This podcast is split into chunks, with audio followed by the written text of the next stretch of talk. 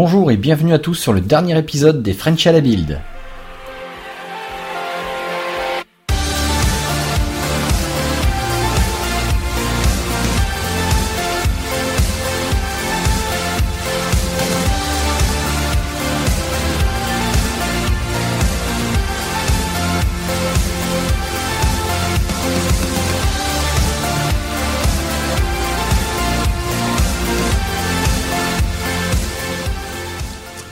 Cet épisode est enregistré le vendredi et samedi 13 mai 2017. Denis Voituron de devaps.be m'a prêté un micro et j'ai pu ainsi enregistrer plusieurs personnes.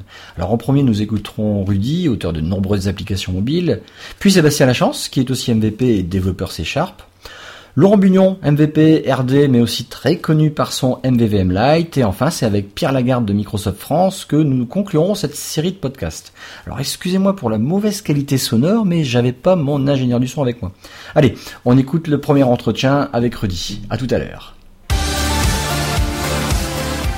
Bah, salut Rudy. Écoute, on est à la build, c'est la dernière journée. Euh, On est un peu fatigué en effet. on est un peu fatigué, il y a du monde, 5000 personnes, t'imagines? Ça fait du taf. Euh, Il y a eu des annonces, pas mal d'annonces. On a quand même, il y a une première journée qui était plus orientée cloud, une deuxième journée qui était plus orientée soit, ah, j'allais dire un mot qui est pas bien, on va dire développeur, Développeur. Ma- Consumer et développeur, on va on va dire. dire consumer et développeur, ouais. Il y a des trucs que t'as aimé, que t'as pas aimé. Qu'est-ce que tu vas, tu vas partir d'ici? Tu vas dire ouais, ça, bon, bien que tu sais, tu sais beaucoup de choses avant les autres, grâce à certains niveaux que tu as, mais je veux dire, il y a des choses qui vraiment t'ont plu et euh, Alors, il y, a- il y a deux points, pour être honnête avec toi, il y a vraiment deux points qui m'ont plu en tant que, à la fois développeur mais aussi utilisateur de, de- de Windows 10, quelle que soit la plateforme. Premièrement, bah, c'est ce qu'on a appelé jusqu'à maintenant Neon, euh, qui s'appelle maintenant Fluent, qui est pas très facile à dire pour un français. Fluent, Euh, oui. Fluent Design. Euh, qui a l'air super intéressant. Alors avec euh, tous les ce qui est de lumière, est de matière, donc ils ont présenté la première matière qui sera à l'acrylique, mais ils ont annoncé qu'ils allaient supporter d'autres matières. Euh, donc là-dessus, on va pouvoir enfin faire des applications super dynamiques. Un truc que j'ai beaucoup apprécié, je sais pas si tu l'as vu, c'est les différents euh, une, app- une application Zamel, possibilité pour une application Zamel d'avoir des layers, c'est-à-dire selon le point de vue euh, que Ouais, tu as sur ouais. ton application, C'est beau, ça. différentes strates. Euh, ça, je c'est la ça- profondeur ça. Ça rajoutera de la profondeur à nos applications, c'est plutôt pas mal aussi. Et pour Dropbox, tu vas, tu as commencé à implémenter de toute façon. Alors, ouais, alors, comment dire? Aujourd'hui, en fait, là, ils ont présenté Acrylic, euh, qui est leur espèce de matière semi-transparente blurry. C'est quelque chose qu'on peut déjà faire, en fait, euh, avec Creator of Days. Euh, le seul problème, c'est que c'est pas facile à faire. Euh, Il y a quasiment pas de documentation, c'est du... Euh, Vas-y. D'accord. C'est du composition. Donc, en gros, il faut que tu fasses toi-même tout en code. Euh, là, ce que Microsoft a présenté en fait, euh, qui va sortir avec la nouvelle version Windows 10, qui est la File Creator Update, c'est euh, la possibilité de faire tout ça en XAML. C'est-à-dire que tu t'embêtes plus à faire comme moi je le fais aujourd'hui, à gérer tout ça, euh, gérer ta matrice euh, 4D euh, pour faire la transparence secondaire.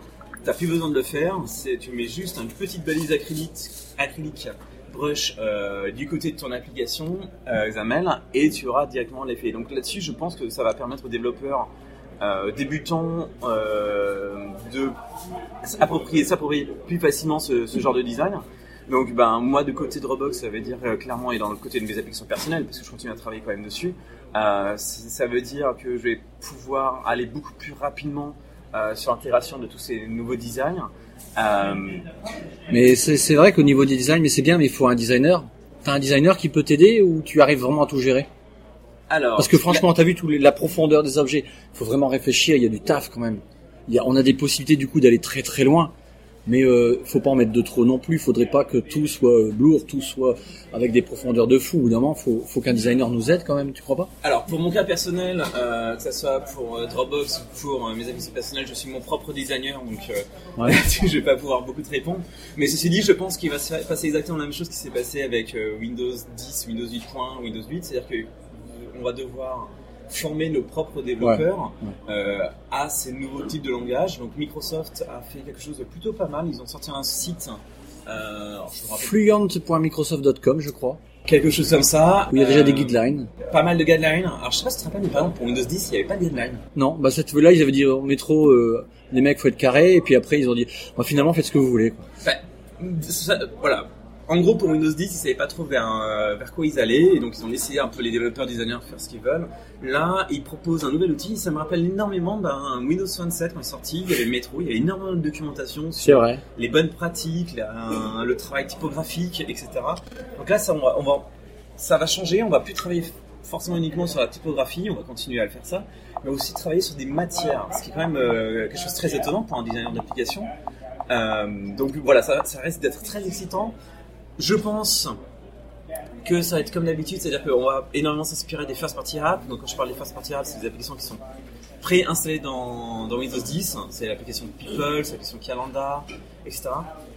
Sachant que moi, personnellement, si je prends ma casquette designer, je trouve que People, par exemple, a beaucoup trop de transparence. Il faut plutôt utiliser ça de façon subtile et pas de façon euh, je mets tout transparent. Ouais. C'est un peu le problème, je sais pas si tu te rappelles, de, quand on faisait du développement web, lorsqu'il y a le DHTML est sorti, on pouvait faire des flammes autour des textes. Et il y en avait partout. Et c'était très moche. partout. Voilà, donc en tant que développeur slash designer, le conseil que je donnerais à, à- aux designers et aux développeurs qui nous écoutent, c'est ce n'est pas parce qu'on a- on nous donne un nouvel outil Faut l'utiliser. qu'il faut l'utiliser partout. On peut l'utiliser, des fois ça fait sens, des fois ça fait pas sens, mais ça sert à rien de le mettre partout. Alors on a l'impression que le Blur il mettait un peu partout. Je... Il y a des très belles applications, euh, applications, je pense que par exemple Groove euh, fait une bonne euh, application. Elle de- devient belle, hein. Vraiment belle, ouais. Voilà, Map, Map n'a pas exactement ce qu'on appelle acrylique. Ils ont du blur dans l'interface et qui est plutôt bien rendu. Euh, People, oui, People pour moi est, un- est- est une erreur. Euh, mais bon, Ah ouais c'est la première version. Ils vont sûrement améliorer le, le concept. Je t'ai vu sourire à la, à la keynote quand on a vu le OneDrive on Demand. Ah. Ah, ok, non, ouais, oui, ça m'a fait rire. Ça m'a fait rire parce que Microsoft a présenté ça comme une nouveauté alors que c'est quelque chose qui existait déjà sur Windows 7. C'est ce qu'on appelait les placeholders. Ouais. Donc il n'y a rien de nouveau. Euh, Il n'y a rien de nouveau et j'ai envie de dire, euh, c'est quelque chose qu'ils avaient supprimé en fait avec Windows 8. Ouais. Euh, que nous à Dropbox, on avait, euh, lorsqu'on a vu ça, on a, on a décidé de le redévelopper from scratch. On a notre propre solution et on a proposé à tous les utilisateurs Windows 7, Windows 8. Euh, Windows 10 euh, jusqu'à la prochaine update. Euh, tout ça, nous on le propose. Donc, si j'ai envie de dire, si vous voulez vraiment tester euh, OneDrive on Demand, installez Dropbox, vous aurez le comportement que, que vous avez. Je t'ai vu sourire une deuxième Ouais. fois, c'est quand il y avait la récupération au niveau des documents, euh, l'instant où on était dans le, le document Word ou PowerPoint. Euh, il me semble que Dropbox, ils ont cet outil-là aussi. Le, de récupérer, de réouvrir ton document sur un autre device avec Dropbox. Parce que moi, je, je me trompe peut-être, mais Dropbox, je l'utilise pas à fond. Mais j'ai un petit rond qui est sur ma droite de mon écran ou quand j'ouvre ouvre un PowerPoint. Et en fait, il me dit, voilà, t'étais là. Alors oui, oui, oui, non, c'est différent. Là, on, on est sur une utilisation différente. Donc, ce que tu appelles euh, le petit rond, euh, Ouais. c'est ce qu'on appelle le badge. Euh, le badge te permet de, lorsque tu ouvres un document Word, de voir, d'accéder à tout l'historique de tes, de tes fichiers, euh, de ton fichier en, en cours. C'est-à-dire que si quelqu'un Ah, l'a modifié entre temps, euh, et tu vas pouvoir aller revoir sa modification, à D'accord. lui, tu vas pouvoir euh, annoter, mettre des commentaires, etc. Et en effet, ça te donner quelques informations. Donc non, là, ce que Microsoft propose, hein, c'est une nouveauté, c'est ce qu'on appelle Activity, euh, l'Activity Feed. Donc, euh, c'est en gros l'idée, c'est euh, Le Microsoft- timeline. C'est la timeline. Ouais. Euh, Microsoft va traquer indirectement, c'est-à-dire que les applications vont elles-mêmes envoyer de l'information à ce qu'on appelle le Microsoft Graph, qui est vraiment le keyword de, cette euh, de cet event. Euh, et bah, par exemple, bah, euh, si on prend l'application, euh, j'en sais rien, euh, Tinder, bah, je vais me- je vais envoyer l'information à Microsoft comme quoi tu as parlé avec Natacha récemment et que tu as aussi reçu un nouveau match de la part de Tatiana. Et, euh, et moi, en tant que développeur Dropbox, je vais pouvoir aussi potentiellement, alors c'est pas dit que je le fasse, hein, mais je- potentiellement, je pourrais envoyer l'information à Microsoft que le dernier document que tu as regardé, c'était ce document-là, et euh, que tu as reçu une invitation pour ce répertoire-là, par exemple, partagé. Microsoft va prendre l'ensemble de ces informations qui vont être fournies par tout le monde, donc il va y avoir beaucoup de bruit, en fait, toutes les Ouais. applications vont fournir des informations à Microsoft, et euh, avec du deep learning, de l'intelligence artificielle, du côté euh, Azure, euh, Microsoft va sélectionner quelques informations dans tout ce bruit et euh, va t'afficher euh, sur euh, ton feed timeline en fait des actions récentes que tu as fait, des événements récents qui se sont passés qui pourraient avoir du sens pour toi. C'est la- l'AI qui va trouver que ça, c'est plus important qu'une autre action. C'est- Voilà, alors, ça va être une, blague- une, une boîte noire, ils vont pas pouvoir tout afficher, euh, mais on pourrait imaginer, j'en sais rien, que ce soit contextuel, c'est-à-dire que si ton PC, ton PC sait si, euh, si t'es au travail ou si t'es chez toi, euh, Ouais, Cortana le sait ça par exemple, donc on pourrait très bien imaginer que euh, ton PC te propose des informations qui sont peut-être plus cohérentes avec euh, ton travail, donc des documents Word, des, du Dropbox, peu importe, du Microsoft Teams, euh, et lorsque tu es chez toi, va plus peut-être t'afficher, hey, regarde, ça c'est les derniers jeux que tu as joués, c'est euh, les derniers médias sociaux que tu as regardés, les dernières vidéos YouTube, etc. Et si le développeur n'a pas intégré ça, du coup, euh, ça n'apparaît pas dans la timeline? C'est ça, c'est-à-dire que c'est c'est au développeur lui-même Ah ouais. de fournir les, euh, les données à Microsoft. Donc au départ, on va retrouver que tiens, Monsieur Gallo qui passe. tiens, on va on va retrouver. du coup, au départ, ça va être un petit peu pauvre alors. La timeline. Non, non, non, non, parce que aujourd'hui on est, dans, un environnement de travail où Microsoft nous fournit des versions euh, insider. Donc regarde aujourd'hui déjà, aujourd'hui euh, Microsoft a fourni euh, hier une nouvelle update euh, Windows 10 Insider avec des nouveautés qui ont été annoncées pendant les keynotes et les sessions aujourd'hui, qui vont être accessibles au grand public en septembre prochain. Donc ça va être à peu près la même chose, c'est-à-dire que euh, ce graphe, on va sûrement y avoir accès en Windows 10 Insider bien avant la sortie publique, et nous en tant que développeurs, ben, on va pouvoir nourrir ce graphe d'informations. D'accord. Bon, bah écoute, il y a autre chose qui, que que tu as adoré les tous les standards, on va dire le le, le .NET standard 2 et le XAML standard 1 qui sont pour l'instant même pas euh, ils sont pas sortis. Ils en Alors, parlé. Oui, alors moi j'ai beaucoup apprécié le... Si tu me, tu me connais très bien, toi, depuis que- de nombreuses années, tu sais que euh, j'apprécie Xamarin, mais j'aurais préféré que UWP euh, soit directement sur Android et sur iOS. Bah qui sait. Voilà, pour que ce soit vraiment universel. Euh, et je pense que XAML standard, avec .NET Core 2, etc., est peut-être un prémisse de tout ça. C'est-à-dire que .NET Core 2 fonctionne à la fois sur Linux, Mac, euh, euh, téléphone, etc. C'est .NET standard. Hein.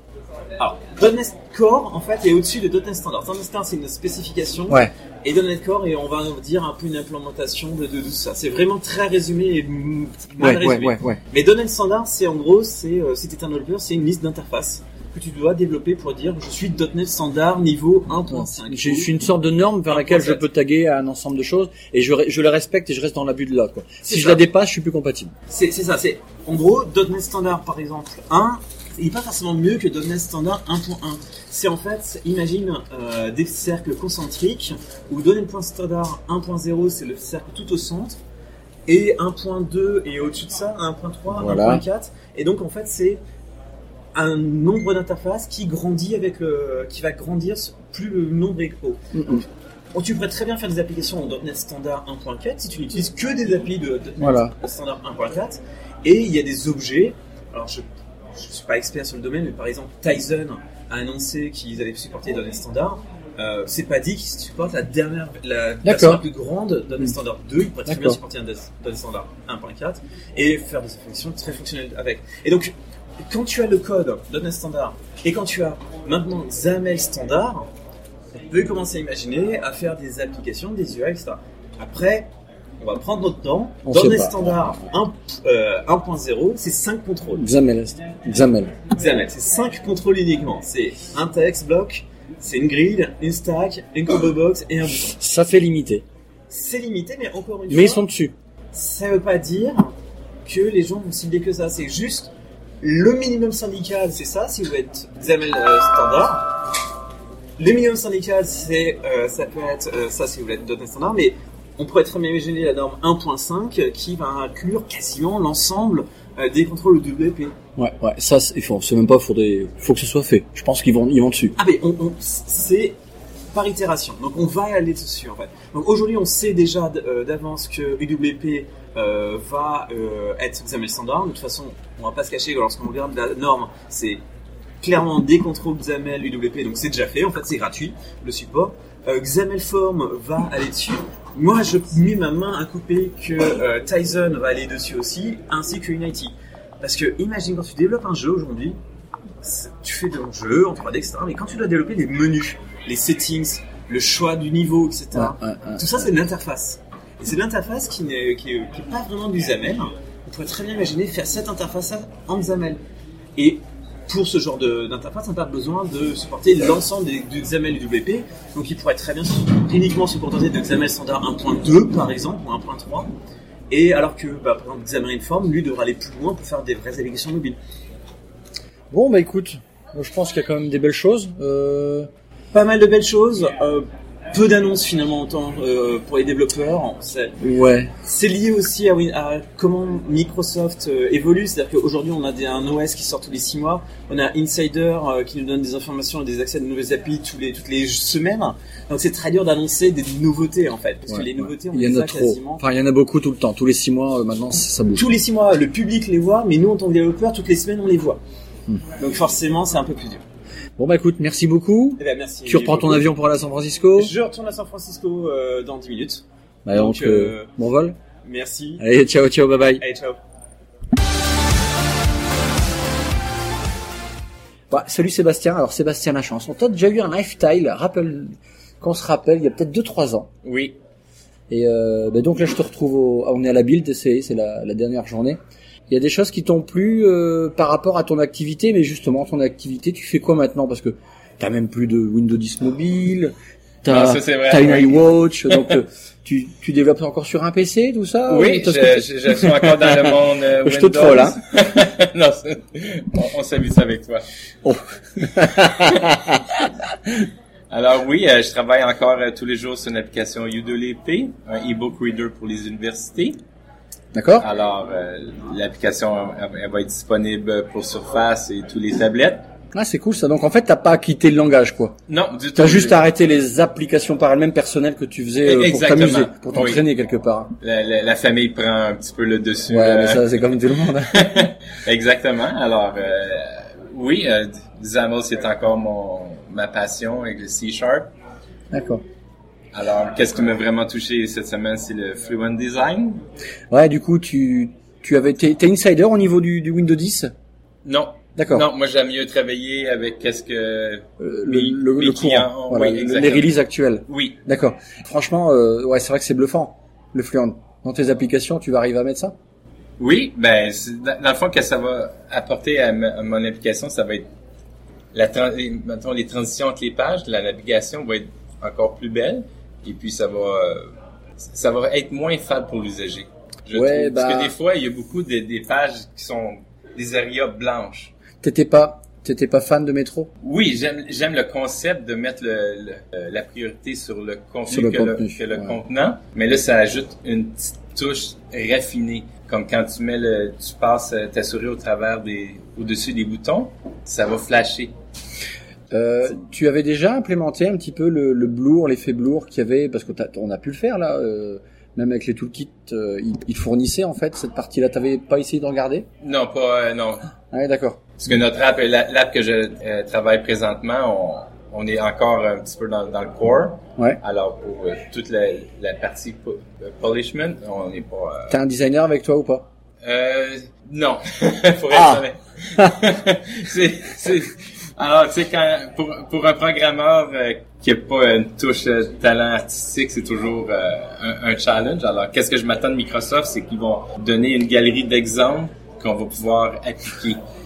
Ouais, t'as déjà les applications. Regarde Groove, euh, euh, les applications existantes, elles sont assez sympas. Tu vas pouvoir tricher dessus. Enfin, Oui, tricher. mais qu'est- qu'est-ce que je m'attends aussi de Microsoft, c'est qu'ils qu'ils donnent des exemples de code. Parce que hier, en assistant la- à la session de Fluent Design, puis j'ai vu un peu de code, mais il y a beaucoup de code behind. Faut, c'est pour faire une belle petite transition dans une image pour passer à l'autre. Tu crois que ça va être compliqué? Un petit peu? Ben, parce qu'il y a un petit peu de mathématiques, des, des ratios, des, des deltas, de, de la- un petit peu de géométrie. Oui, tu peux faire des choses simplistes, mais si tu veux faire de quoi de top-notch, mais je pense qu'on va avoir un petit peu besoin d'aide. D'accord, ouais, ouais, je pense. Bah, de toute façon, il y a le site, euh, tout à l'heure, j'en parlais avec, euh, c'était avec Rudy. Euh, je crois qu'ils ont mis en ligne les guidelines et c'est fluent.microsoft.com. Je crois que c'est déjà. euh, Ok, ça se je peut, sais pas. mieux, j'ai pas eu le temps de, de Donc il y a les guidelines du coup. Alors on, on retrouve des guidelines qui avaient disparu avec Win- l'arrivée de Windows 10 à l'époque, mais par contre qu'on avait avec Metro, euh, Metro à l'époque. Oui, tu vois, oui, les oui. Fallait respecter ça. Oui, ça, oui, ça, oui. Donc ça c'est, ça va être assez sympa. Et tu t'es jamais mis à Xamarin? J'étais persuadé que tu. Non, non, j'ai, j'ai- par chance, j'ai toujours eu la chance, chance? de travailler. Ben, de me concentrer sur qu'est-ce que je, je connaissais bien et puis d'approfondir WinRT. Bon, t'as quand même déjà entendu parler, Oui, sûr, oui, mais évidemment, ça, mais oui, je veux dire vu, mais c'est vrai qu'il faut avoir les compétences. A priori, enfin, pareil, j'en ai jamais fait. hein. Il faut avoir les compétences quand même quand tu veux faire des applications poussées vers iOS et vers Android. Euh, du coup, quand là on a, ils ont parlé de, de XAML standard 1. Ça t'intéresserait pas du coup de dire tiens, tu te rends compte, bon, l'application que je suis en train de faire, je peux aller targeter euh, du coup euh, bah, d'autres clientèles. Comme j'ai toujours dit à mes amis, Xamarin, c'est mon plan B. si UDLP ne, ne marche pas ou si... Faut, faut être réaliste présentement, il, il en pleut pas des, des, des, Ouais. des, Des contrats? des contrats. Alors, euh, Ouais. je suis encore un contrat à la fois et puis à la date, je touche du bois, j'ai été chanceux. ouais, alors du coup, alors, t'es freelance, t'es à ton compte qu'il y a, il y a deux ans que t'as arrêté euh, Euh, l'entreprise où tu travaillais. En, en fait, non, euh, à la fin de l'été, ça va faire déjà quatre ans Oh purée. D'accord. Que je travaille de la Ah, ça maison. fait quatre ans que tu me supportes dans la communauté. Oui. Oh. Oh. Il y a, des- je, je délivre des MVP aussi. Hein. Oui, dans, dans, dans, dans- qu'est-ce que je me rappelle de toi, c'est tes applications de Ghost, euh, Ghost Cam. Mais grave. Elle se soit arrêtée là. Euh, mais euh, ah ouais. Alors du coup, euh, ton plan B, c'est vrai que c'est super intéressant. Du coup, t'es rassuré? Ou pas? Mais je- Il, oui, pa- il mais passe ce- pas au ce- plan C? ce- ce- le fait qu'ils ont Microsoft ont dévoilé qu'ils ont le plan de d'amener un, standard avec XAML, c'est très très embryonnaire présentement, mais le fait qu'ils l'ont déjà déclaré euh, hier, ça m'apporte encore plus de confiance qu'à quelque part, peu importe le plan, ça va marcher. Il y a de quoi qui va. euh, Ouais. Euh, je suis d'accord. Je discutais avec un autre dev et il me disait, euh, j'ai pas envie d'apprendre Xamarin. Et du coup, il en voyant ça, il me dit, euh, bah, c'est cool parce que ce que je connais, euh, j'ai l'impression qu'au fur et à mesure, bah, ils vont l'amener et bah, ça sera juste une continuité, une continuité logique de pouvoir targeter autre chose avec mon même code. Et c'est ça aussi que je rêve, moi personnellement, pas toi. Que- oui, la même chose. Moi, dans le fond, je suis un petit peu content d'avoir euh, pas eu à souffrir les deux, trois premières années de Xamarin que tout est en natif, que Xamarin Form n'existait même pas. Ouais. Parce que j'a- j'aurais l'impression aujourd'hui que tout ce temps-là que j'ai passé, j'aurais passé à étudier ça, ce serait perdu? ça serait perdu. Parce que comme ma- j'ai assisté à la présentation de Miguel euh, hier, euh, qui était pas à la keynote, et il se disait euh, maintenant Xamarin Farm c'est pas seulement pour le line of business application. Ouais. C'est rendu au-delà de ça. Tu peux faire de quoi qui, qui target les, les consumers. Ouais. euh, Après, concrètement, je pense qu'il faut encore attendre. euh, je pense qu'il y a encore un an pour que euh, cette machine-là, euh, du, du- des, des standards de XAML, de XAML euh, on Ah plus non, loin, ouais, je, je- plus, plus d'une année. Mon, mon feeling, euh, Après, euh, tout ce qu'a amené Microsoft, je sais pas ce que t'en penses, mais on, euh, ça, de- ça va devenir euh, un OS universel bientôt. Euh, il- tu vas, bah, le développeur, et je dirais franchement, hein, euh, je veux pas euh, lancer des fleurs, mais tu dis, bah, le développeur, autant qu'il vienne développer sur Windows. mais et qui target tout. Qui, et c'est un peu pour les- la concurrence, je pense, au, au, au- au software sur les autres OS. Bah non, quoi, faut venir là-dessus, quoi. Non, non, non, ça, j'avoue que Microsoft, ils- je pense qu'ils ont pris une bonne décision. Puis, puis ils font tout pour, même, même euh, Visual Studio euh, Mobile Center, que là, tu vas pouvoir euh, builder ton application euh, à chaque jour. euh. Ceci dit, c'est notre vision, puisqu'ils ont quand même fait Visual Studio pour Mac. Oui, Ah. aussi. ouais, ouais. C'est juste Ceux qui sont vraiment, non, je veux pas. Ouais, ouais. Voilà, on veut quoi? Fait que les, les paroles de Terry, comme il dit, on, on veut être que, on veut que Windows soit la plateforme de tout le monde, mais je pense qu'on est dans la bonne direction. Et que si vous voulez pas, c'est pas grave, on va vous voir. Exa- exactement, tu peux pas comme euh, ignorer Microsoft là. Non, tu peux pas, et moi je trouve ça génial. Je pense qu'il est sur une bataille, sur une guerre qui peut gagner facilement euh, dans son ouverture. Oui. Dans son ouverture, euh, à l'inverse d'Apple, alors, je vais critiquer facilement, je connais vraiment pas le monde Apple, je, franchement. Mais je veux dire, pour moi, c'est un monde fermé. Oui. Vraiment fermé, de chez fermé, et ils ont pas la, de toute façon, euh, le, f- alors je parle mal parce que je, je connais pas le monde, mais je veux dire, le, mon point de vue, c'est qu'ils sont trop fermés, et Microsoft est bientôt, pas trop ouvert, au contraire. Et c'est ça qui va faire que ça gagne.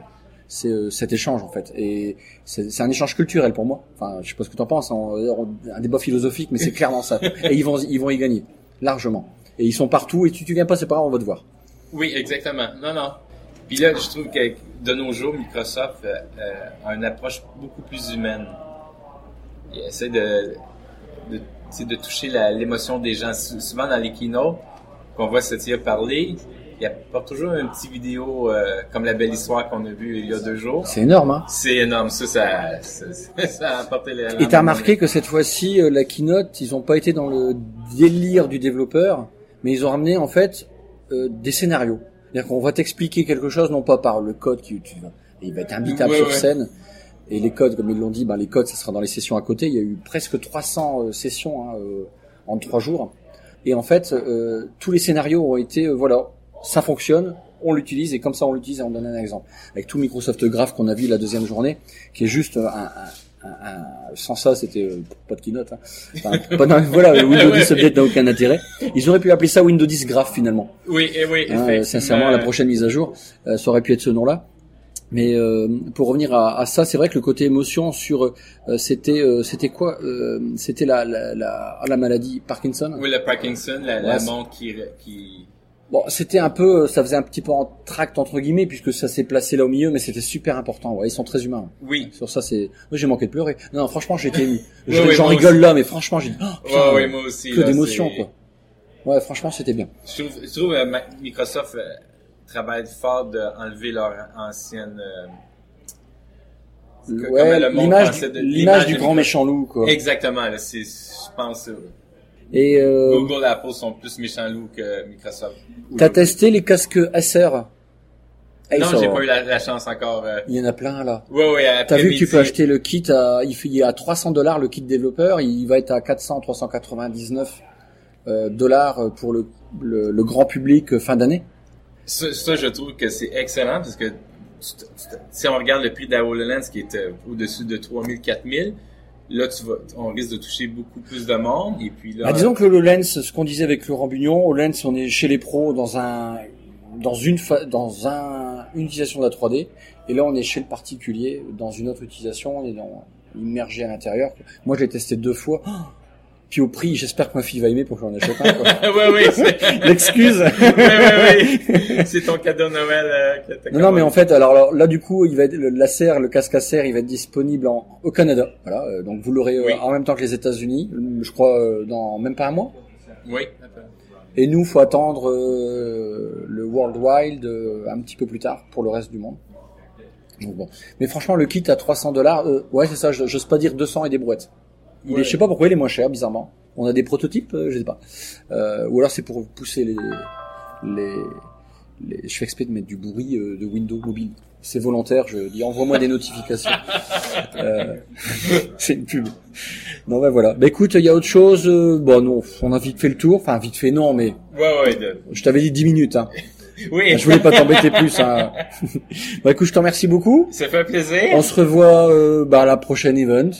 Non, on se revoit en juillet. Oui, tu visites le Canada. Je vais visiter. Voilà. Ouais, voilà. ouais c'est personnel. Ok. Oui, c'est vrai, on se revoit là-bas. Oui, Clairement, clairement. oui. Bon bah super. Bah bientôt. Merci beaucoup. Merci Sébastien. Ciao, ciao. Je suis content de te rencontrer, Laurent. Laurent Bugnon. Donc, euh, t'es régional directeur, MVP aussi, je crois. Ouais. Donc, tu cumules les deux. Ouais. Et tu travailles chez Valorem, Exact. une boîte qui est mondiale en fait. hein. Il y a des bureaux à Seattle. Kansas City, euh, le headquarter est Kansas City. On a des gros bureaux à Seattle, on a des bureaux à Kochi en, Inde aussi. Et puis on a une petite présence en Europe euh, avec juste quelques Toi, personnes. déjà. Moi et, ouais, et deux de mes collègues qui sont encore à Dresden en Allemagne. Tu t'es spécialisé il y a, il y, a, il y a maintenant un peu plus d'un an, deux ans sur le lens. Pas forcément moi spécialement, mais ma boîte euh, fait beaucoup, faisait déjà beaucoup de 3D, de Kinect, de euh, présence spatiale, de son spatial, de- d'expériences comme ça. Et euh, en fait, pour nous, migrer sur HoloLens, c'était vraiment tout à fait naturel. Euh, donc, on a, le HoloLens a été développé par le team de Kinect, en fait. Euh, donc, Alex Kipman, qui est le créateur du HoloLens, était aussi le créateur du Kinect. Euh, et donc c'est beaucoup de- le même team. Et comme on avait déjà une relation privilégiée avec eux, euh, ça nous a permis au fait de partir directement dans HoloLens sans, sans avoir du tout de, de grosses euh, nécessités d'apprendre en fait. D'accord. Donc on est parti directement là-dedans. Moi je fais du HoloLens aussi parce que ça m'intéresse et que je trouve ça intéressant. Euh, je trouve ça euh, assez fascinant. Euh, surtout pour la première fois de ma vie, j'ai compris pourquoi j'ai dû apprendre l'algèbre linéaire Voilà. à, à l'école. Il y a un X et il y a un Y, un Z maintenant, il y a un Z Ouais, qui intéresse. Il y a un Z. ouais, c'est cool. Euh, donc ça, c'est vraiment la première fois. Euh, mais cela dit, euh, c'est pas mon activité principale. Mon activité principale est plus de faire de l'évangélisation à l'heure actuelle. C'est un terme qui est un peu bizarre, mais enfin vraiment de parler de toutes les activités Ouais. qu'on fait. Donc je parle du HoloLens clairement, mais je parle aussi beaucoup de ce qu'on fait à côté, c'est-à-dire Xamarin, Windows 10 et aussi des choses Azure, euh, parce que ma boîte fait beaucoup d'Azure. Justement, tu viens de le dire, bon enchaînement, le Xamarin, Xamarin, donc euh, tu as la certification de Xamarin, je sais plus Oui. le nom. Ouais, je suis donc, euh, enfin, ils appellent ça mo- mobile developer, enfin certified Mm. mobile developer. Mais euh, bon, ça, c'est- l'examen qu'on fait euh, pour, pour être certifié. Pour moi, les certifications comme ça, c'est pas forcément le critère principal. C'est vraiment on regarde plutôt ce qu'on fait comme travail. Mais disons que ça nous permet, cette certification nous permet aussi d'être euh, partenaire avec Xamarin, donc Ouais. on est euh, partenaire officiel. Euh, Il y, a, y a pas mal de boîtes comme ça qui sont partenaires officiels et euh, aussi donc Xamarin MVP parce que même malgré le fait que Xamarin soit, un- soit fasse partie de Microsoft maintenant ils ont fait garder leur programme MVP séparé et euh, donc ça, ça ça souligne si on veut bien la relation privilégiée que j'ai aussi au niveau personnel avec les Xamarin. Justement, on a la build, euh, la troisième journée, troisième et dernière journée. Hier, c'était la journée où ils nous ont fait des annonces euh, euh, sur ce qui allait arriver, puisque c'est encore en cours de travail. Je voudrais euh, qu'on en discute un petit peu. Moi, ce qui m'a intéressé, et là, mon- mes oreilles étaient toutes ouvertes, c'était le XAML standard Oui. 1.0. Euh, tu, tu vois un peu les deux équipes, toi, tu travailles un Oui. petit peu. Euh, ça a été beaucoup de boulot pour ces deux équipes-là parce qu'on a d'un côté un système, euh, on, on est sur du XML, hein, de- le- je parle du XAML de, de part et d'autre, mais c'est vrai qu'il y avait une sorte déjà le, le langage qui était pas pareil, les mots clés n'étaient pas les mêmes. Puis là, bon, a priori, euh, il va y avoir une première unification du vocabulaire. Ouais, tout à fait.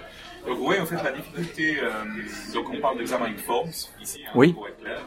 Euh, et Examen Forms, en fait, euh, de manière intéressante, à un certain moment donné de leur, de leur histoire, ils avaient développé pas mal de choses. Euh, en fait, le- la, première version d'Examen Forms que moi j'ai essayé, c'était vraiment en alpha, mais très très tôt, euh, il n'y avait pas de système de UI. Donc c'était tout, il fallait tout écrire dans le code. Donc tu, tu, tu crées ta, ta grille, tu crées ton, ton, ton layout, ton stack layout, Mm. comme il l'appelait, euh, tu ajoutais un bouton, etc. Et puis euh, tout ça c'était en code. Et au fait, il y a euh, quelqu'un qui a... Et donc, en fait, il y a quelqu'un qui a, euh, qui a eu la, bonne idée de dire, bah, pourquoi est-ce qu'on ne prendrait pas Xamarin, en fait? Parce que Xamarin est populaire dans Windows, euh, et puis il y avait un petit peu cette idée de dire, c'est plus euh, agréable d'écrire du Xamarin pour faire du UI, surtout pour le côté responsif. C'est-à-dire qu'ils avaient déjà le UI responsive, hein, donc les, layouts, etc., le stack layout, le grid layout, tout ça, c'est responsive. Mais côté écrit XAML, tu vois, un peu cette structure. Et c'était assez intéressant, comme on a en Windows maintenant, d'avoir l'alternative, d'avoir le, le choix. Ouais. Tu peux faire ton, ton UI code si tu préfères, mais donc c'est bien d'avoir de XAML. Et donc ça, c'était une bonne idée. Maintenant, bien entendu, euh, le problème, c'est qu'à l'époque, Xamarin ne faisait pas partie de Microsoft. Ils voilà, leur propre société. Et, Ouais. Et puis ils ont un peu le- la philosophie euh, dans, le- dans leur, euh, dans leur DNA presque de ne pas regarder le code des autres parce qu'ils ont travaillé, quand ils ont créé Mono, qui est une implémentation de .NET, Ouais. en fait ils ne pouvaient pas se permettre de regarder le code de Microsoft. Pourquoi? Parce qu'il y aurait eu des problèmes de, d'intellectual property, de, de propriété intellectuelle. Et donc, euh, quand ils ont créé justement leur, euh, leur XAML et leur, leur code, eh bien, presque par habitude, je dirais, ils n'ont pas regardé euh, ce que Microsoft faisait, et donc on s'est retrouvé avec des différences. Par exemple, en XAML pour Windows, on a ce qu'on appelle le stack panel, et ben il s'appelle stack layout, XAML Forms. On a, bon, les boutons, c'est un bouton, ça y a Voilà, pas de ouais. problème. Le textbox, c'est différent. le bouton, par exemple, il y a un bouton, il y a un clicked event, t'as entendu le 2, le clicked event, quoi. Le click to event. Et, et- et par Clicked. contre, euh, dans, That Windows, ça s'appelle le click event. Voilà. Alors, euh, toutes ces petites différences causaient pas mal de soucis, surtout parce que ça, ça demandait de, ça faisait un petit peu de, comment dire, de- d'effort qui n'était pas forcément nécessaire. Et donc, c'était un petit peu une barrière d'entrée. Ouais, ouais. Bon. Et puis surtout, euh, après l'unification, après le- l'acquisition euh, par, euh, par Microsoft, et ben, bien entendu que ça devient un, un- un- un message un petit peu bizarre parce que bon, c'est la même boîte, mais tout d'un coup, on se retrouve avec deux systèmes de UI, quoi. Et moi, très rapidement, je me suis dit, bon, ça va pas durer, visiblement, je veux dire, Microsoft va pas avoir C'est logique, c'est logique, en fait. logique. Donc, je pensais que sur le long terme, ça allait disparaître. Euh, par contre, j'étais assez surpris parce que j'ai eu des discussions déjà l'année passée avec euh, des teams euh, gauche et droite, etc. Et puis c'est vrai que c'est du travail. Quoi. Il y a, ce qu'il faut pas oublier aussi, c'est que Xamarin fait partie de l'organisation Visual Studio. Donc à la fin, ils sont sous Scott Guthrie, d'accord, qui, est le chef d'Azure, le chef de Tools, etc. Et puis euh, d'un autre côté, euh, bah, il y a euh, le team Windows qui fait partie bah, de Windows, quoi, sur Terry Myerson. Et euh, bien entendu que c'est deux organisations séparées, donc on se retrouve, donc voilà, on se disait comment est-ce que ça va aller la discussion? Et en fait, dans l'esprit un petit peu du nouveau Microsoft, si on veut bien, bah, visiblement ils ont réussi à discuter puisque maintenant ils ont annoncé justement ce Xamarin Standard qui dit qu'en fait, bah, dès qu'on parle de XAML, qui, comme tu dis, est un dialecte XML, quoi, dès qu'on parle de XAML, bah, on va utiliser les mêmes terminologies. Et donc, pour l'instant, le changement est, est, est pas, euh, pas bon, c'est peut-être un alpha, je sais pas, mais, enfin bon, on peut déjà commencer. Mais disons que ce qu'il y a surtout, c'est que si tu as déjà du code de Xamarin Forms, pour être clair, hein, euh, les auditeurs là, Il va falloir le modifier. Non, ça va Ah. pas casser. Parce qu'en fait, ce qu'ils font, c'est simplement une, tra- une traduction, si on veut bien. D'accord D'accord. Parce que justement, ça, c'était vraiment un des soucis euh, fondamentaux de Xamarin. Ils, ils amènent énormément de... Ils font très très attention, ils ont énormément, de soucis que leurs utilisateurs existants, que le code ne casse pas en fait. Puis Ouais. c'est normal en fait maintenant de. C'est de- logique, mais c'est aussi louable quand même. Oui, il y, a- il y a les deux voilà. encore à supporter un petit peu quoi. Ouais, ouais, ouais. Voilà. Et donc, euh, pour l'instant, euh, c'est c'est un, c'est un choix. Donc, ça veut dire tu vas dire, bon, ben voilà, moi, je veux partir avec le, le nouveau. Par exemple, si tu viens de Windows, et ben, tu sais que, voilà, il y a une grid, et puis il y a une, y a un stack panel, et puis il y a ce genre de choses. Et donc là, tu peux partir. Maintenant, sur le long terme, euh, ce qui n'est pas encore le cas, mais sur le long terme, je pense qu'il y aura même une unification beaucoup plus euh, fondamentale où on va même carrément pouvoir utiliser les mêmes contrôles, en fait. Euh, C'est-à-dire que, pour l'instant, ben voilà, ils font un petit peu une traduction, si on veut bien. Mais dans le futur, ça sera vraiment le même, euh, Je veux pas être négatif par rapport à Xamarin, mais j'imagine que d'ici euh, quelques années, on ne parle plus de Xamarin. Bah, tu vois, le- le- finalement, le but ultime, si on veut bien, c'est Microsoft parle toujours de la plateforme universelle. Et- Mais c'est une plateforme universelle Windows. Voilà, c'est ça, ouais. Il y a le W. Mais grâce à W, Xamarin, je pense que l'universel deviendra un vrai Ouais, universel. complètement. Et en tout cas, euh, en tout cas, euh, voilà. il- Déjà maintenant, si tu veux bien, on faisait déjà de l'universel, mais c'était un peu plus de. il fallait un petit peu comprendre l'architecture, c'est-à-dire que bon, bah forcément, euh, moi qui ai le, les VM Light Toolkit, enfin ce genre de choses, en, en structurant ton application avec MVVM, en, en faisant une fine couche par-dessus, etc., bah, t'arrivais à toucher Windows et aussi d'autres choses, ou bien Xamarin Forms, bah, maintenant ils ont aussi justement euh, UWP, donc euh, Windows comme, comme, euh, comme cible. Maintenant, ce qui va être intéressant, c'est que sur le long terme, vu qu'ils ont UWP comme cible, et puis vu que c'est le même XAML, et ben, cette couche intermédiaire de Xamarin Forms, pour UWP, en tout cas, à la limite, il n'y en aurait plus besoin.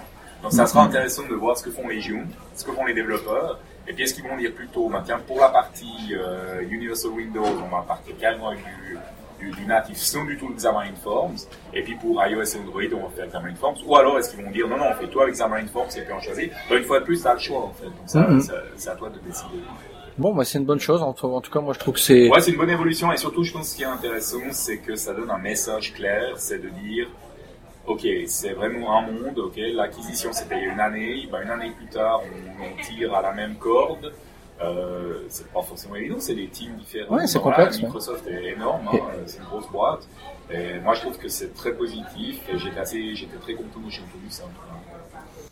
Une dernière chose, qu'est-ce qui tu vas repartir d'ici? Bon, enfin, moi, je trouve, à à mon point, à mon point de vue, c'était deux choses importantes. Toi, les deux trucs qui t'ont vraiment, euh, voilà, les annonces sont faites euh, et je repars euh, positif ou Ouais. négatif? T'as le droit de dire les deux.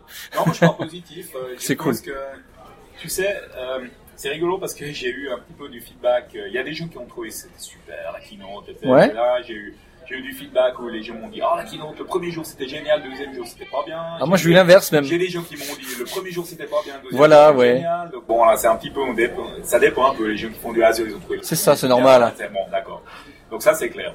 Cela dit, euh, moi, ce que j'ai entendu assez souvent comme message, et, et je pense que c'est vrai, il n'y a pas vraiment eu d'annonce absolument révolutionnaire. Moi, je me rappelle la PDC où ils nous ont montré euh, Windows 7, par exemple, la première fois, c'était wow, parce qu'il y avait tout qui changeait. Quoi. Mais et, et là, maintenant, bah voilà, Windows 10, c'est toujours Windows 10, hein, Ouais. c'est as a service, donc c'est une évolution. Euh, le Creators Update, c'est une évolution, c'est incrémental, on dit en français, je crois bien, incremental. Ouais, on va dire ça. Voilà. Donc, ce que je veux dire par là, c'est qu'il n'y a plus, et il y aura plus dans, les, dans, le futur qu'on peut prévoir de Microsoft de, de, de changements fondamentaux. Il n'y aura pas de Windows 11. D'accord? C'est Windows 10 qui continue, etc. On parlera Et- peut-être même plus du mot 10. Ouais, voilà, exactement, c'est Windows. Bon. Et cela dit, euh, moi, comme développeur, je suis très content qu'il n'y ait pas de, de, de- qu'il y ait pas de nouveaux trucs qui changent. Parce qu'on a eu tellement Heureusement. d'années- Mais oui, on a eu tellement d'années où on sortait de build, où de PDC avant ça, et puis on s'est dit, Wow, il faut tout que je réapprenne. Ouais. Tandis que là, ben non, c'est des améliorations. Alors forcément, c'est moins euh, brillant, c'est moins explosif, c'est moins, voilà, enthousiasmant quelque part. Mais par contre, pour nous qui sommes développeurs, ben, ça veut dire qu'on continue à travailler sur les bases existantes. Je prends un exemple. Ils ont montré le, donc, le Fluent Design, hein, Microsoft Fluent Design, qui est donc le nouveau design language. euh, C'était ce qu'ils avaient avant sur le codename Neon, pour ceux qui ont entendu parler de ça. C'est su- c'est très joli, mais c'est très incrémental. C'est-à-dire que maintenant, au lieu d'être complètement plat, comme il y a beaucoup de gens qui n'aiment pas, un flat design, comme on appelait, bah maintenant, c'est toujours du design, c'est toujours matériel. C'est 3D quoi. Ouais, c'est 3D. C'est un 2D, en- des applications en C'est 3D. un 2D, c'est un 2.5D, Bizarre. des bandiers, etc. Donc il y a, y a des trucs, il y a l'acrylique par exemple, qui est donc un- une, une brush qu'on met, un XAML, sur un contrôle, et puis euh, tout d'un coup, bah, ce contrôle il devient translucide. Quoi. Et euh, avec des super bonnes performances, donc ça c'est vraiment accéléré, etc. Et ben tous les contrôles qu'on utilise dans Windows, à partir du moment où tu utilises le contrôle sur le Fall Creator Update, qui est donc le prochain update de, de- Mhm. de Windows, ben, par défaut ils vont l'avoir. Je veux dire, comme développeur, ben, tu dois rien faire. Recompiler. Même pas? Je crois même pas. Je crois que l'application, à partir du moment où elle va, où elle va tourner, ils vont utiliser ça. C'est possible que je sois faux, mais enfin. Non, je sais. Ouais. Et et il y a des autres euh, fonctionnalités où, par exemple, ils ont montré euh, le- la fonctionnalité qui est vraiment assez chouette, euh, je trouve, c'est le, tu sais, le clipboard. Tu peux copier sur une machine, Ah oui. puis tu vas sur une autre machine, tu, tu peux coller. Hein. Sur n'importe quel device. Et c'est ça qui est chouette parce que comme ça fera partie de Windows, ça sera sur n'importe quel device. Bah, ça, comme développeur, ça veut dire une fois de plus, t'as rien besoin de. Tu l'as par défaut, quoi. Mm. Et donc, euh, forcément, pour nous comme développeurs, bah, c'est pas une annonce, euh, c'est pas une annonce qu'on peut vraiment utiliser pour notre métier. Quoi. On n'a rien besoin de faire. Mais elle y sera. Mais il y sera. Alors, c'est donc des incrémentations. Hein. Ça, je crois pas que c'est du français, mais c'est pas grave. C'est donc des, Si. des itérations, si on veut bien, c'est, euh, successives comme ça. Donc, c'est moins explosif, c'est moins enthousiasmant, c'est peut-être moins. Mais, mais par contre, alors quelle stabilité, quoi. Mais ouais, voilà. C'est comme le, on- le OneDrive on Demand. Ouais. Je crois que là, au niveau développeur, euh, pareil, on s'en préoccupe pas. C'est tellement bas niveau ou là, que Ouais, ça fera partie de- du Windows Explorer, ça fera partie Bon. de ce genre de choses. Non, donc ça, c'est des choses qui sont bien. Donc moi, je suis, je suis assez content que je reparte à la maison. J'ai pas besoin de nouveaux tours à fond, j'ai pas besoin de Rapton XAML, j'ai pas besoin de voilà. Euh, c'est bon, euh, c'est juste, on, on continue à travailler sur des sur des choses qui étaient déjà établies. Et puis, bah, quelle progression quand même, je veux dire, au niveau de voilà de, de- de la de la stabilité, de la de la performance et, et- et des, et des nouvelles fonctionnalités qu'ils nous donnent. quoi. bon, bah écoute, merci beaucoup Laurent. Absolument. Et puis euh, on se reverra plusieurs fois, je présume, parce que Voilà. on se voit assez souvent en fait. De- de- Au moins une fois par an, on se voit. Au moins, ouais. Bah écoute, merci beaucoup. Allez, bon. ciao. Alors bah, pour conclure, euh, je suis avec Pierre Lagarde. Ça va Pierre? Ça y est, ça se termine? Ça se termine. C'était c'était chaud, hein. un événement monstrueux, ceux qui peuvent pas. Enfin, faut voir ça. Euh, donc elle vient de fermer ses portes. Euh, là, on vient d'écouter euh, Rudy, Laurent Bugnon, Sébastien Lachance. Euh, J'aime bien aimer ce qu'a dit Rudy tout à l'heure, c'est que Microsoft arrive encore à nous à nous étonner, euh, parce que effectivement tous les six mois, euh, ben on a des informations vraiment courantes. Euh, les insiders toutes les semaines, ils voient les nouveautés, ils voient les avancées en avant-première. Les développeurs tous les mois ont des news, ça n'arrête pas. Et là, on arrive à la build et puis on est encore surpris. Ils arrivent encore en fait à nous cacher des choses. Euh, ça, c'est juste énorme. Et là, Microsoft bah, nous annonce un petit peu une sorte de roadmap sur les 12 prochains mois, enfin jusque la build. Bon, entre deux, il va y avoir le 3. Donc Ouais. là, on sait qu'au niveau euh, du matériel qu'il nous a montré, on sait qu'on va en apprendre encore un peu plus. La transformation numérique en France, euh, on n'arrête pas d'en parler. Euh, comment maintenant, toi, DX, la partie DX, vous allez un petit peu travailler autour de cette transformation numérique? Alors, ce qui est important, euh, je vais reprendre ce que tu as dit tout au début, c'est que justement les, l'usage et euh, les, euh, la relation qu'on a avec euh, les développeurs euh, a changé depuis ces dernières années. Donc euh, c'est normal, je pense, de euh, aussi changer l'événement. C'est-à-dire qu'on n'est plus euh, sur de la découverte de euh, c'est quoi cette nouvelle version euh, de .NET Ouais. ou la nouvelle version de Visual Studio, puisque comme tu disais, il y a des programmes insider, il y a des choses qui sont en, en, en découverte continue, y compris évidemment sur Azure. Donc euh, je pense que la, la première chose, et c'est aussi pour ça que peut-être c'est important aussi d'en parler, c'est que l'événement doit changer par rapport à ça. Euh, parce que sinon euh, les gens viendraient à l'événement et ne découvriraient rien puisque euh, si ceux qui sont dans le, le parti insider euh, auraient déjà découvert les choses évidemment tu, tu serais tu arriverais à l'événement sans rien découvrir Alors tu dis effectivement l'événement a changé, on aurait pu s'attendre, et là maintenant j'aurais été très négatif à ça, d'avoir du code sur scène. Comme beaucoup de développeurs dans la communauté disent ouais bon, Sébastien Pertus nous l'a redit hier, du code sur scène non. Comme tu dis l'événement a changé, tout à fait le point de vue a changé, et Et donc, du coup, la, la mission, je pense, de Microsoft, euh, au travers de ces événements dédiés aux, développeurs, c'est euh, l'ambition, c'est de finalement plutôt donner une direction de cette transformation et que on puisse parler euh, à des startups, à des grands comptes qui sont en train de euh, créer quelque part les usages de demain, les euh, technologies de demain. Et euh, ce qui est important, c'est de leur donner une direction. Et euh, ce qui est euh, du coup important de quand tu euh, après un événement comme la Build, c'est de pouvoir prendre un petit peu de recul se dire très bien, euh, Microsoft, euh, quelle direction nous a donné, dans quelle direction je dois aller ou je dois investir dans euh, l'innovation ou dans le développement de mes applications, de mes sites web pour pour le futur. il y a trois ans Satya Nadella a pris le poste de CEO, et puis ben, ses premiers mots que tout le monde a retenus, mobile first, cloud first, est-ce que c'est encore d'actualité? Trois ans d'informatique, c'est en technologie, c'est monstrueux. Je suis plus, enfin, je veux dire, euh, tu crois encore à cette phrase-là Bah, Ça a changé quand même. Ça a changé Ça a et puis euh, et euh, ça a été pour moi le, le point un peu d'orgue, mais c'est normal aussi hein, de l'ouverture de la de la build. C'est ce qu'a dit Satya sur scène, c'est que euh, on était dans un monde mobile first, cloud first, et on répondait à ce monde-là avec nos outils de développement, avec nos technologies. On est en train de vivre une transformation. Oui. Cette transformation, il a mis des mots dessus. Il a appelé ça, c'est le euh, l'intelligence edge. C'est euh, composé de l'intelligence cloud et de tous les périphériques qui sont autour. Et c'est euh, dans cet euh, nouvel environnement, dans cette transformation qu'a aujourd'hui le marché, euh, que on va répondre avec nos technologies.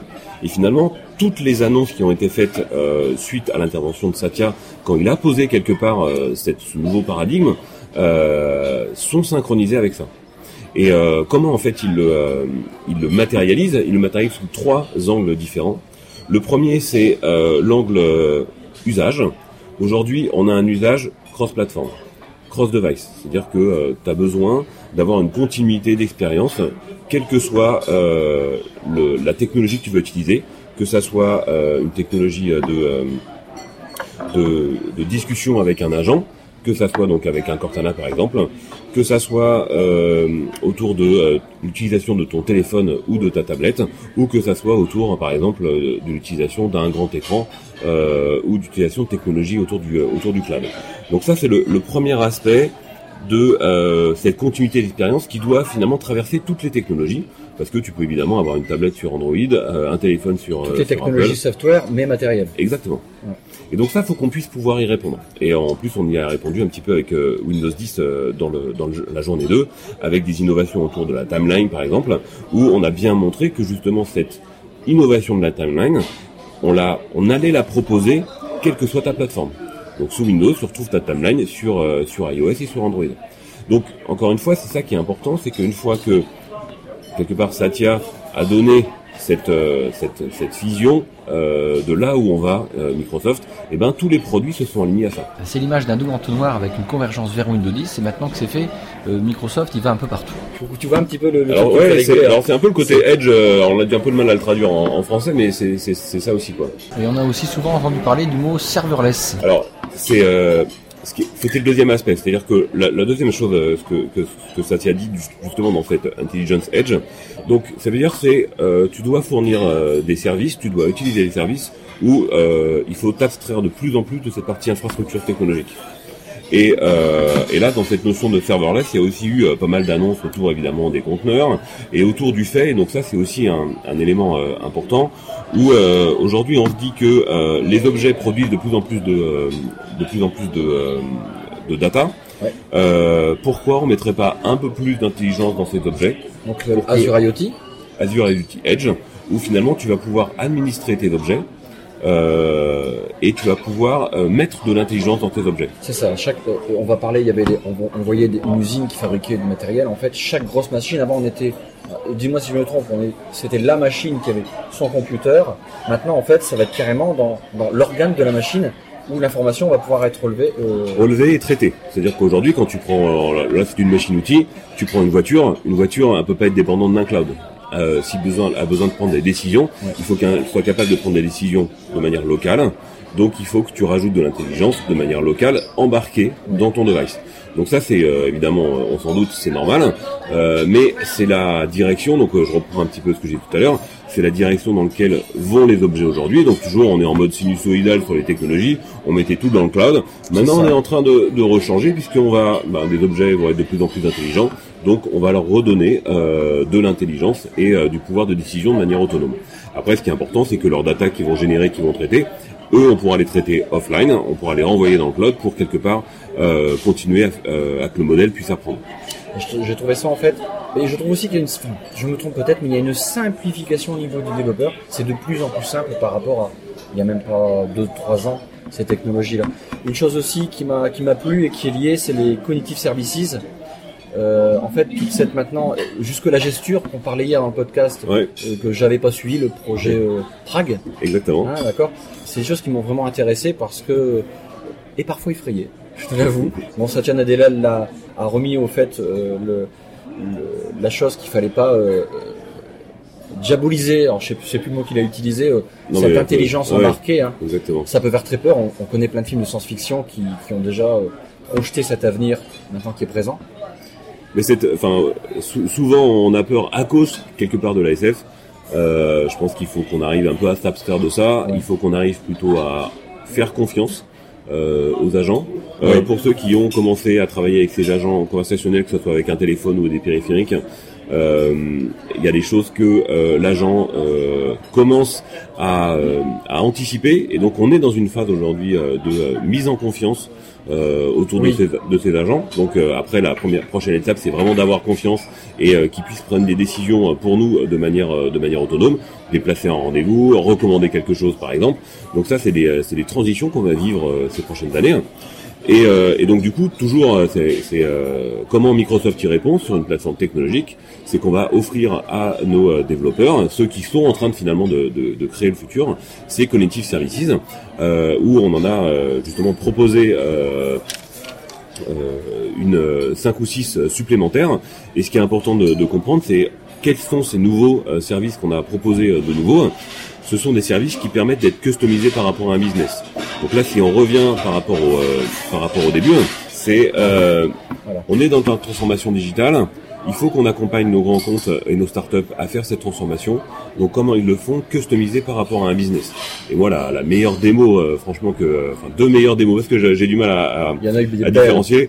La première, c'est celle du J1, c'est euh, les caméras de surveillance qui vont aider l'ouvrier euh, dans son travail et finalement euh, le protéger, puisqu'on voit le On est marteau-piqueur. au niveau de la sécurité. On voilà. est de la sécurité, donc là on est très loin de la SF. Finalement, c'est plutôt l'inverse. C'est vraiment on est dans la sécurité, c'est que on a euh, euh, quelqu'un qui va surveiller et par rapport à, à plein de paramètres extérieurs euh, vont pouvoir nous aider dans notre, tra- dans notre travail. Ça, ça m'a, c'est vraiment une super, super démo. C'est impressionnant. Et la deuxième, évidemment, c'est celle qui a démarré le keynote J2. C'est euh, comment je peux faire euh, ma vidéo avec mes enfants en quelques clics basés sur l'IA. Pour moi, c'est vraiment là un usage où on rend l'IA complètement transparent. Et je vois bien euh, ma fille euh, de, euh, de 14 ans qui euh, va pouvoir faire sa vidéo euh, toute seule avec euh, une qualité professionnelle. Et je trouve ça vraiment bluffant puisque là, l'IA va venir pouvoir vraiment empowerer euh, tous les utilisateurs, pas que dans l'entreprise, mais aussi quelque part à la maison. Je pense que ça va être facilement euh, euh, accepté parce qu'on s'en rend pas compte. C'est même naturel que lors de Studio Remix, hein, c'est ça le nom, Ouais. J'ai vraiment joué, euh, allez, deux minutes. Bon. Mais c'est naturel, tu te rends pas compte qu'il y a une intelligence, tu te dis, ben oui, c'est normal qu'il sait que Tu sais, le logiciel, Ouais. le software qui est embarqué là. Donc ce scénario-là, voilà, qui est proche de Monsieur Même Tout le Monde. C'est naturel, donc ça fait pas peur en fait. À ce niveau-là, ça, l'intelligence, C'est exactement ça. C'est qu'avant on disait c'est mais logique que pourquoi le logiciel comprenne voilà. ça. Et avant on était plutôt en mode mais il doit le savoir. Voilà. Il doit le savoir que euh, cette photo elle est pas Avant on disait, au même endroit. ce truc, Voilà. mais là, voilà. Et là du coup on est sur cette transformation. C'est ça qu'on va, c'est ça qu'on va dire. C'est super bien, en fait, c'est super intéressant. Euh, Il y a une dernière chose peut-être, euh, la VR. Alors là, on était dans le monde de la 3D, bon, euh, on c'est une petite transition avec Studio Remix, non, Story Remix, pardon. Ouais. Euh, une grosse partie de, de cet event aussi, la VR, la 3D, le HoloLens, etc. Le casque Acer- en partenariat avec Acer, que je pense que j'aurai vraiment Noël, j'en suis convaincu. Euh, quelques mots là-dessus, cette orientation. On est toujours dans les cognitive services finalement. On est toujours dans le dans le côté un peu IA, euh, nouvel usage. Là, pour le coup, on est très en avance avec euh, HoloLens sur ce sujet-là. Donc là, il faut qu'on démontre qu'on garde cette avance. Euh, on veut le démocratiser. Donc euh, là, la technologie finalement qu'on a euh, réussi à embarquer dans HoloLens, on a réussi à la mettre à des moindres coûts et de l'embarquer dans des casques de VR. Et quand on voit aujourd'hui des gens qui euh, set up leur casque de VR pendant une demi-heure dans leur salon, et là on a juste à le mettre sur la tête et ça marche, on est vraiment dans cette démocratisation. Je pense que ça fait partie de la mission de Microsoft là-dessus. Et, euh, et là, je c'est une super démonstration de cette démocratisation. Et euh, on donne une direction quelque part au marché. On Comme veut, d'habitude. Depuis quelques années, Microsoft donne la direction. On veut la clairement- 3D pour tous. Mais Donc ça, c'est voilà. ça y est. Enfin, c'est gagné. Bah, avec, euh, avec le partenariat qu'il y a eu avec la Acer, j'ai testé. Excuse-moi, c'est gagné. Moi, je l'aurais. Je, je suis sincère. Hein, Mais comme tu connais le marché aujourd'hui, hein, on peut très bien avoir Oui. demain une start-up qui ira deux fois plus vite, donc c'est quelque chose qu'il faut, enfin qu'il faut Faut- suivre, il faut toujours innover. Euh, David qui a intégré cette équipe euh, 3D, euh, 3D pour tous, je pense que c'est, euh, ça montre aussi qu'il y a vraiment une équipe qui va travailler là-dessus, qui va suivre le marché et qui va, euh, j'espère, continuer à innover et qu'on puisse, que Microsoft puisse garder cette avance. Et, euh, et ça, je trouve ça génial parce que euh, quand on voit encore l'enthousiasme et j'ai, euh, j'ai je pense que je, je sais pas si tu as fait l'expérience, mais j'ai fait l'expérience de lavage de vitre euh, à travers un casque VR Je l'ai fait. où à la fin il faut faire le pas dans le vide. Oui. Voilà, c'est des expériences moi qui me qui me permettent de, de, de dire on est encore sur de l'innovation technologique, il y a encore des choses qui m'impressionnent. Euh, Qu'est-ce que sera, enfin comment sera fait euh, demain, comment sera fait à l'avenir? Je pense qu'on aura des scénarios qui vont être juste déments et je trouve ça juste génial. Ouais, ouais, vraiment. Bah écoute, je te remercie beaucoup, beaucoup. Je pense que là, on a passé euh, trois jours de fou.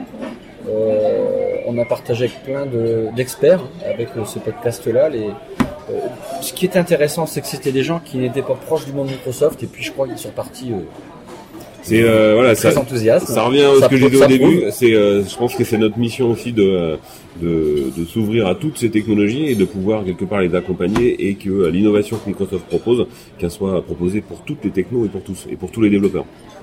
Merci beaucoup, Pierre. Merci. À hein. bientôt. Salut. Eh bien, c'est ainsi que s'achèvent ces épisodes. Un grand merci à Microsoft France, particulièrement à Christophe Chaud, Pierre Lagarde, Sébastien Pertus et toute l'équipe. Merci aussi à tous les invités pour le partage de leurs expériences autour de cette build 2017. Et enfin au podcast AOS, devaps.be et lifestyle.fr. Au revoir.